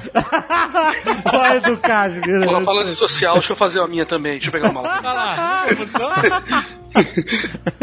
Daqui a pouco só. o André vai pegar a Dr. Pepper. Ah, Já tá aberto aqui, pô. Aí o que acontece? Depois de umas três vezes, a pessoa ficava olhando assim, caraca, que porra é essa, né? Aí, tipo, na terceira ou na quarta vez, tocou a sineta, todo mundo levantou, e a pessoa que não estava sabendo, o que, que ela fez? Levantou. Levantou junto. Levantou. Porque a sociedade ali em volta dela estava fazendo e ela começou a imitar o comportamento da sociedade. Beleza. Aí continuava tocando, todo mundo levantava, inclusive ela. Aí as pessoas iam sendo chamadas para ser atendidas, sendo chamadas, esvaziando a sala, até que só sobrou ela. E agora? Tocou o sino, o que, que ela fez? Levantou? Levantou. Você entendeu? Ela absorveu o comportamento social Mas e, isso a- aí é o comportamento de manada, né, apre- Então, ela aprendeu aquilo e olha só, Isso a pior. gente vê no Facebook. Então, sim, mas olha só, depois dela chegaram pessoas que não estavam tão bem, que nem ela, Isso que eu ia falar agora. sabendo da parada. E aí, pum, chegou um cara, aí, pum, tocou a sineta, ela levantou, aí o outro cara viu ela levantando, falou assim, duas vezes, falou assim, que que é isso? Que você tá levantando? Aí ela, não sei, mas é que as pessoas aqui levantam, quando toca a sineta, eu tô levantando também. Aí o que aconteceu na próxima vez? Pum, o cara começou a levantar, e quem chegava depois do cara, todo mundo levantava. Ou seja, aquele comportamento social foi contaminando as próximas gerações de pessoas esperando pela sua vez e foram imitando sem nem saber por que estavam imitando. E vou até mais longe. Se você fizesse esse mesmo experimento por três anos direto, na última iteração do experimento, as pessoas iam estar levantando sem perceber que estavam levantando.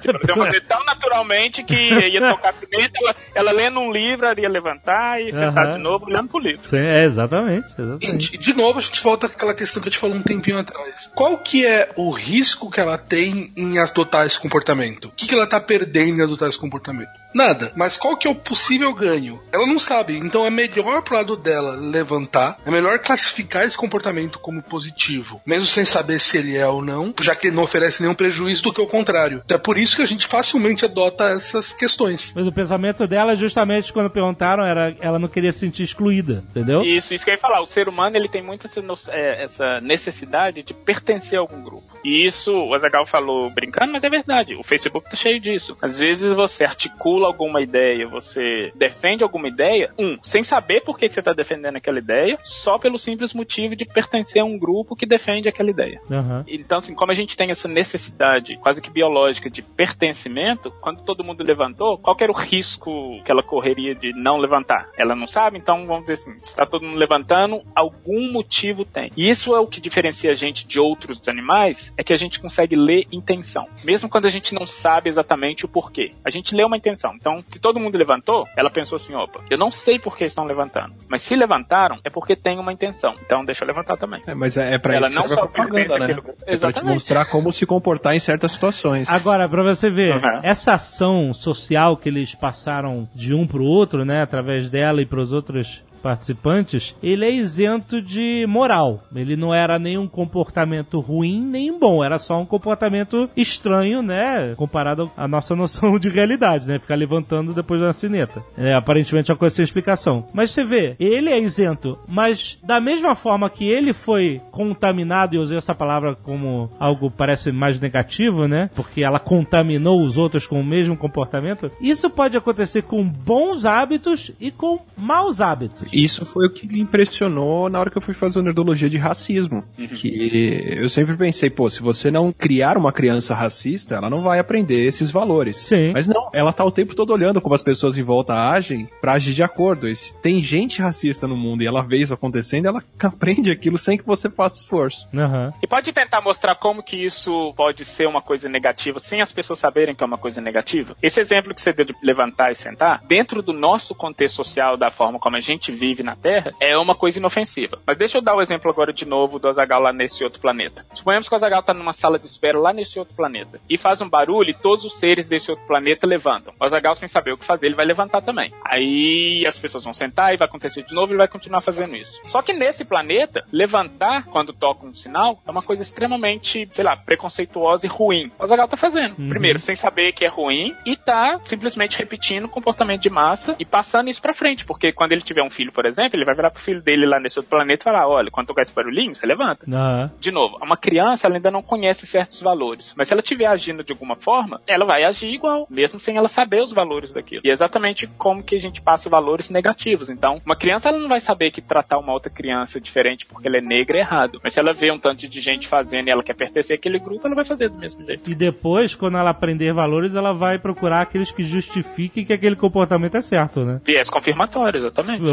o viés de confirmação. Recentemente a gente teve aquele caso do Twitter robô da Microsoft, que ele, é- o objetivo dele era aprender com as interações humanas que ele ia ter no Twitter, e aí em 24 horas ele virou um, uma robô racista, homofóbica, é, Machista. machista, ressaltando ricos. Nazista. Nazista, exatamente. As primeiras matérias foram em 24 horas em convivência com a comunidade, a robô virou tudo isso. Mas aí depois o pessoal falou assim, então, 4chan descobriu isso e eles zoaram a parada de propósito. Tem dois pesos aí, entendeu? Mas eles zoaram de propósito pra, né, pra testar como é que funcionava a parada e realmente... É, eles, testaram, eles zoaram pela zoeira. Pela zoeira, exatamente, mas pra ver o que acontecia. Tem alguns casos de aprendizado de máquina que elas ficam racistas involuntariamente. Tipo, Tipo, AdWords, sabe aqueles anúncios que aparecem na busca do Google? aham, Você escreve o termo de busca e aparece os anúncios em volta. Teve uma Isso. professora americana, ela estava trabalhando com um colega, eles estavam fazendo uma busca sobre o nome deles e ela reparou que toda vez que ela procurava um nome de negros, aparecia tipo Jamal, descubra se os seus parentes estão na prisão. Fulano, nomes de negros americanos, né? É, descubra se a sua família já foi presa ou se, se você tem chance de ser preso. E quando ela colocava nome de branco, nome nos Estados Unidos tipicamente associado com pessoas brancas, tipo Ma é Michael, não, mas sei lá. Ashley.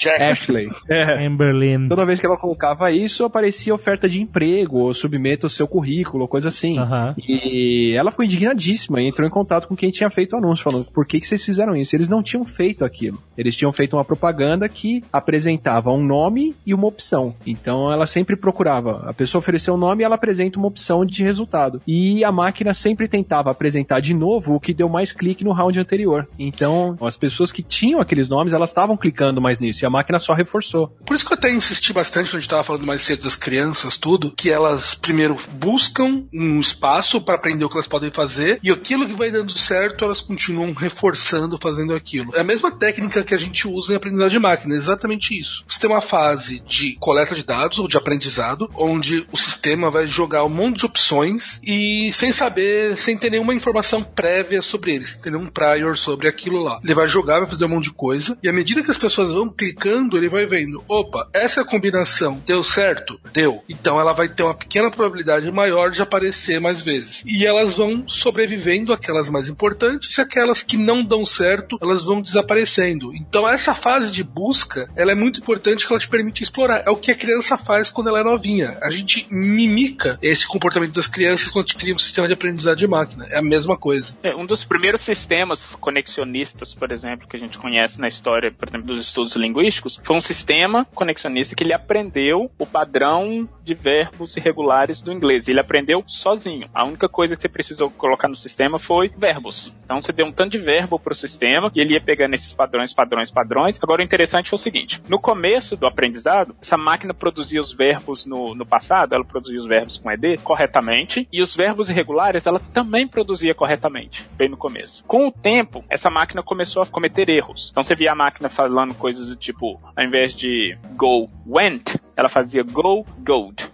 Ao invés de fazer leave, left, ela fazia leave, lived. Ou seja, no começo ela fazia tudo correto. Aí passou um tempo ela começou a errar e passou um tempo ela começou a acertar. Esse aprendizado que a gente chama de aprendizado em U, em formato de U, que no começo é tudo correto, depois começa a fazer tudo errado, depois começa a fazer correto de novo, é porque no começo ela tá repetindo o que ela tá escutando. Mas aí ela vai pegando esse tanto de coisa que ela tá repetindo, vai começar a formar categorias e padrões, aí vai começar a generalizar. Aí quando ela começa a generalizar é errado. Que é a adolescência. Então, ela- Exatamente. Socialmente é isso mesmo. E começa a fazer as associações todas erradas. E com mais insumo que ela vai recebendo, ela vai percebendo que, opa, essa associação aqui tá errada. É isso que o Caio falou do feedback. Ela vai falar goat, e o sistema vai falar assim, opa, errado, opa, errado. Até que ela vai, quando ela produzir o went, ela vai falar, opa, esse é o certo. Aí ela vai e começa a produzir certo de novo. E criança aprendendo linguagem é a mesma coisa. Você vai perceber com a Gisele, por exemplo, que vai ter um período, ela tá bem novinha, que ela vai estar tá falando as coisas tudo certinho, tudo certinho. Com o tempo ela vai começar a falar tudo errado. Aí, geralmente, os pais têm aquela sensação do tipo, poxa, o que, que tá acontecendo com minha filha? Ela falava certinho, agora ela tá desaprendendo. Não é que ela tá desaprendendo, na verdade, ela tá criando as associações. Aí que ela tá aprendendo. E depois ela vai começar a produzir tudo correto. Porque a gente normalmente não fala isso, mas existe um conceito muito bem estabelecido na matemática do que é informação. O Carl Sagan fala isso muito bem no Cosmos, que ele fala o seguinte: vamos falar que você vai naqueles jogos de pergunta e resposta. Sim, não, sim, não. Cada vez que você faz uma pergunta com a resposta sim ou não, você aprende alguma coisa sobre aquele sistema. Então, se você contar o número de perguntas sim ou não que você tem que ter para chegar numa determinada coisa, isso é mais ou menos a quantidade de informação que você tem sobre aquele objeto específico. E quando a criança começa a aprender a falar, ela tá repetindo. Depois ela vai começar a coletar informação e ela vai e ela não, ela tá aprendendo ainda. Ela precisa fazer receber muita influência para que esse sistema da cabeça dela aprenda a, classificar corretamente. Então é nesse momento que ela tá ganhando a informação. Se eu falar, por exemplo, ó, eu tô pensando numa ordem numérica e você tem que adivinhar qual é essa ordem. Então você fala um número, eu falo se ele tá certo ou errado. Aí você fala um, ok, tá certo. Três, tá certo. Cinco, tá certo. Sete, tá certo. Enquanto você estiver acertando, você não tem certeza de qual é a regra. A hora que você falar oito e eu falar tá errado, aí você entende, bom, ele provavelmente só quer números ímpares. Então você também precisa do não para entender qual é a fronteira do que você está extrapolando. Então é nesse momento que a criança começa a errar que ela vai começar a testar a qualidade dos classificadores dela na cabeça dela. Quando se fala as palavras, por exemplo, é nesse momento que ela começa a errar, ela vai começar a falar as palavras erradas, que ela vai falar, opa, opa, então não é dessa maneira. É isso que o Atila acabou de falar. Na verdade é para isso que a gente tem que fazer exercício depois que a gente aprende alguma coisa, como em matemática ou em física, né? Se você fica só com o que você memorizou, você entendeu e você não põe isso à prova, você não descobre o quanto você tá certo ou errado a respeito daquele conceito, né? Uhum. Você tem que ir lá fazer o maldito do exercício, errar ele, para aí sim aprender que de repente você não Pois entendeu é. aquele conceito direito. E a gente precisa do feedback. Vou dar um exemplo claro que acabou de acontecer comigo agora. Tem cinco minutos que eu tô falando e ninguém tava me dando feedback nenhum. Eu descobri que o som tava apertado aqui no mudo.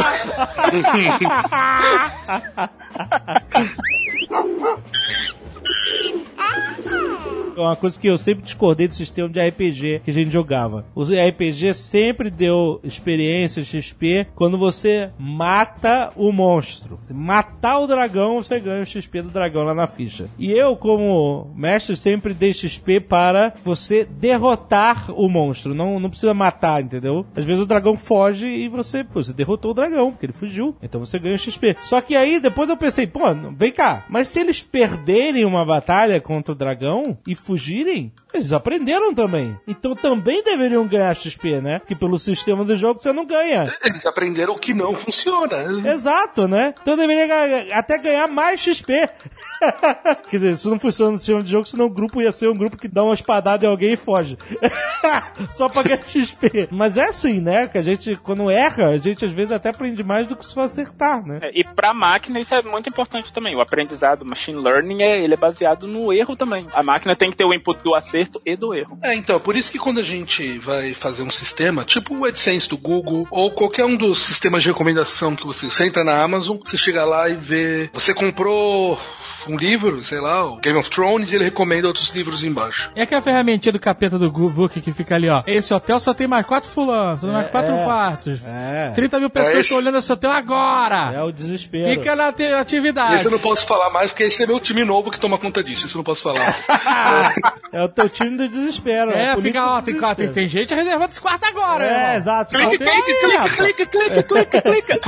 Então, mas de maneira geral, sem entrar em detalhes técnicos, o que a gente está fazendo ali, a gente está olhando, a gente exibe essa mensagem. E daí, se todo mundo começa a clicar, a gente começa a ver para quais pessoas aquilo faz sentido, faz efeito, e quais para as pessoas aquilo não faz efeito. É a mesma técnica que a Amazon usa, que a Netflix usa. Você faz uma recomendação do hotel e você vai vendo se as pessoas clicam ou não nele. Se elas começarem muita gente a clicar, eu sei que aquilo tem um feedback positivo para elas. Então é essa fase que é a fase do treinamento, que todo sistema de aprendizagem de máquina tem essa fase onde ele começa a aprender. E a, todas as técnicas de aprendizado de máquina, elas estão imitando, na verdade, isso. Por isso que a gente fala que é aprendizado, que é como o nosso cérebro funciona. Ele vai pegar e vai tentar aprender um conjunto de regras e vai generalizar para outras situações que a gente não viu antes. Então eu vou pegar e vou ver que para esse grupo de usuários isso aqui funciona, eu vou pegar esse mesmo conjunto de regras e vou mostrar para outro grupo de usuários, vou ver se funciona ou não. Se funcionar, eu continuo mostrando isso, senão eu vou tentar um novo conjunto de regras. É por isso que é aprendizado, a gente quer pegar certos eventos que ocorreram e generalizar para todo o grupo de usuários. E até vale a pena errar um pouco para você descobrir qual que é a fronteira daquilo, né? Exatamente. E é legal que quando você monta esse gráfico de que funciona ou não, você realmente vê uma fronteira. Existe uma fronteira no espaço de parâmetros, né? Então, para pessoa XYZ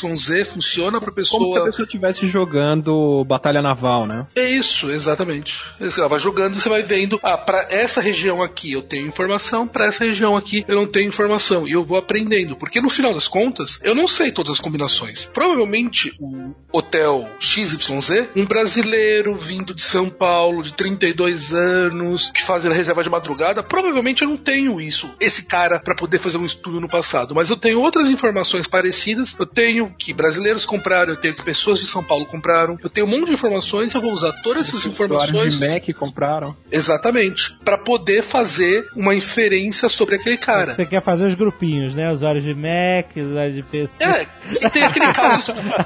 tem aquele caso clássico, né? De uma empresa de compra de passagem Era aérea. passagem, né? É, eu não lembrei, eu tava pensando qual, passagem aérea. Que os caras fazendo essa análise de testar coisas, então eles botavam uma determinada promoção. E as pessoas compravam ou não. Botavam outra promoção, as pessoas compravam ou não. E eles perceberam que, em média, pessoas de Mac compravam mesmo se elas não tivessem promoção. Então eles davam menos promoção pros usuários de Mac. Caraca, que safados! Olha aí. Então isso é, é aprendizado. Obviamente, se você botar para o usuário de Android, você tem que botar um desconto de mil por cento, porque não tem jeito de comprar nada. Mas.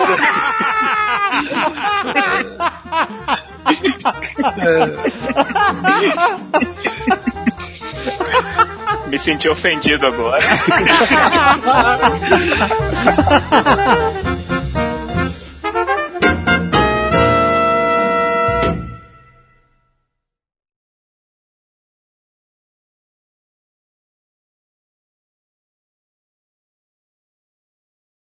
Mas André, você compra passagem na promoção ou não? Só na promoção, é melhor porque eu também gosto muito. Como queríamos demonstrar? Então, o Caio, você, você deu ponto ou não deu ponto para esse aprendizado? Este Nerdcast foi editado por Radiofobia, podcast e multimídia.